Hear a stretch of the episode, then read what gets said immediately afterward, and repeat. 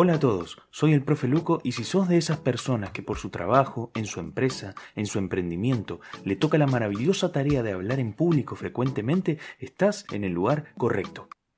Es verdad, llegamos a fin de año y a pesar de lo complicado que fue este 2020, vale la pena despedirlo como se debe. Llegan los eventos de fin de ciclo, en la escuela, en las empresas, entre los amigos y te toca a vos dirigir unas palabras. Hablar en público es todo un arte. De hecho, para muchos autores, la disciplina que durante siglos se ha dedicado a estudiar los pormenores de esta cuestión, la retórica, es considerada un arte con todo lo que ello implica. De allí hemos extraído las dos finalidades principales de todo discurso frente a un auditorio, las de convencer o conmover, o las dos juntas. Porque si nos ponemos a pensar, sea cual sea el contexto en el que debemos hablar, quien nos escucha espera encontrar a fin de cuentas en nuestras palabras alguna chispa de interés, algo que le llame la atención, algo que lo movilice, e implícito en estas sensaciones se encuentra el germen de la emoción y la persuasión.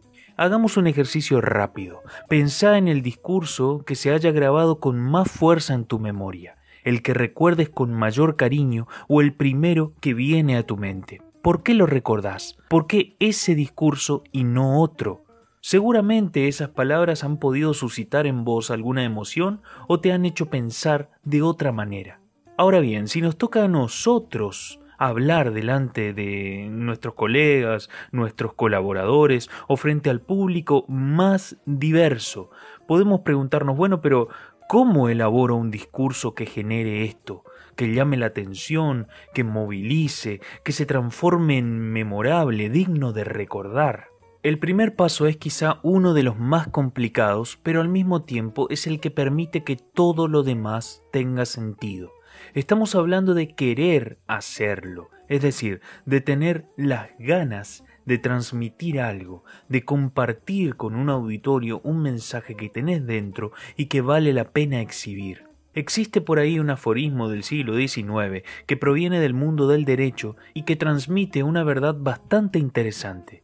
El interés es la medida de la acción. Todo lo que hagamos estará de alguna manera condicionado por las ganas que tengamos de hacerlo. Luego, por supuesto, resulta imprescindible tener algo para decir y considerar el público al que me estaré dirigiendo, reflexionar sobre los conceptos, las ideas que pretendemos transmitir a este grupo determinado de personas. Recuerden que no es lo mismo hablar frente a un grupo de jóvenes que frente a un grupo de adultos profesionales, en la asamblea de una asociación o en un acto de colación de grado. Para este punto es fundamental considerar una cuestión. ¿Qué queremos que quede en el que nos escucha de aquello que diremos? Descartando todo lo accesorio. ¿Cuál es la idea central de lo que voy a decir?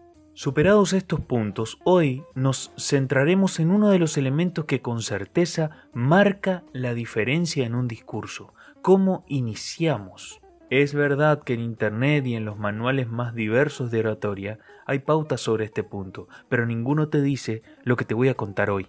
Trataremos entonces de sintetizar en cinco conceptos clave la respuesta a esta pregunta tan particular.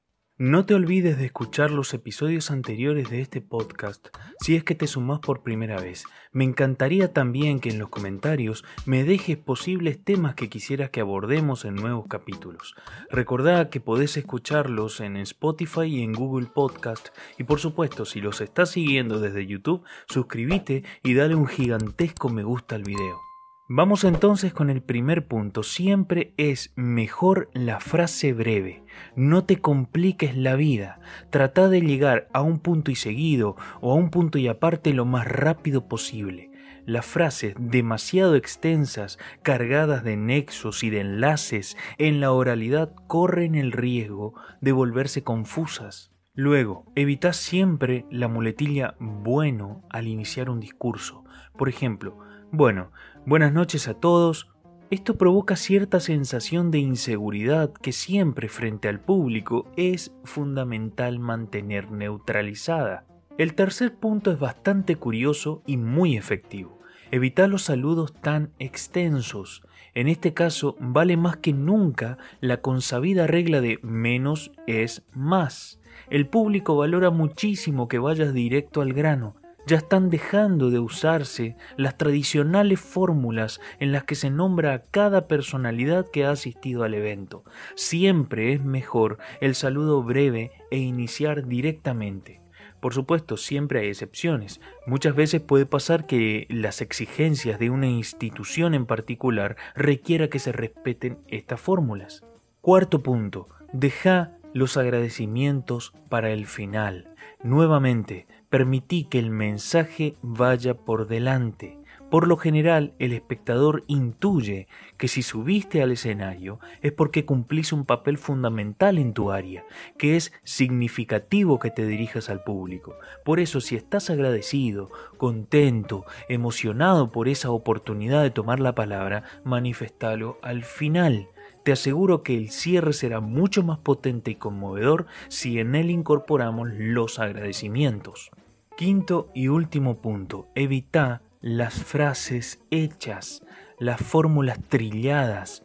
Pensá en las expresiones siempre recurrentes en los discursos que hayas escuchado y trata de alejarte lo más posible de ellas. Lo diferente impacta, inquieta, llama la atención y si es con las palabras, más todavía. Lo mismo de siempre es solo eso. Si en un acto de colación de grado, por ejemplo, tu público te escucha iniciar con Hoy celebramos una vez más este momento tan importante en el que ¿te suena familiar?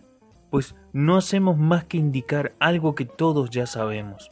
Esto no genera nada, no invita al espectador a abandonar los pensamientos azarosos o dejar el celular por escucharte. Otra vez, evita las frases hechas y las fórmulas agotadas de repetición. Perfecto, todo muy claro, pero seguimos sin empezar el discurso. ¿Qué hago? Nuestra imaginación, cuando se encuentra acompañada de entusiasmo, no tiene límites. Por eso, las alternativas que te menciono ahora no dejan de ser posibilidades dentro de una lista que estoy seguro que podés ampliar bastante. Primero, iniciar con una breve experiencia personal relacionada al tema a modo de pequeño relato siempre tiene buen efecto. El estilo narrativo, casi de cuento, tiene una fuerza tremenda en el auditorio. Nadie se resiste a una buena historia, y menos si está narrada en primera persona. Segundo, utiliza una cita célebre. Cuidado con este punto, muchas veces caemos en la tentación de buscar frases que hagan referencia al tema sobre el que debemos hablar e incorporamos alguna más o menos interesante. La cita tiene efecto si el auditorio de alguna manera puede sentirla como propia, se puede adueñar de esa idea por un momento. Por eso es importante conocer el contexto, a quiénes nos dirigimos. Busquemos frases de gente que el público conozca.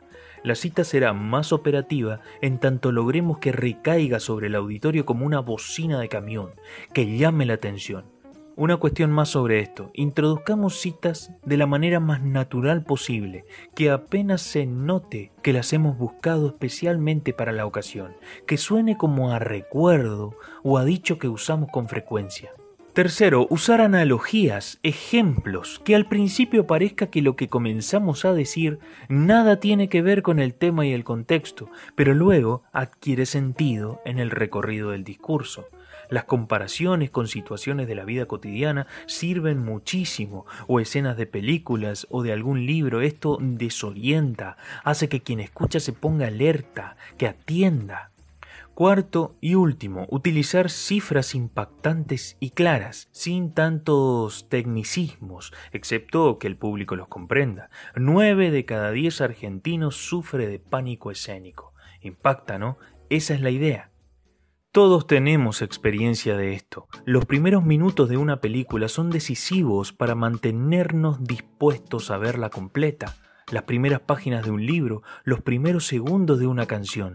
Lo mismo con los discursos. En las primeras frases se pone en juego el éxito o el olvido al tomar la palabra.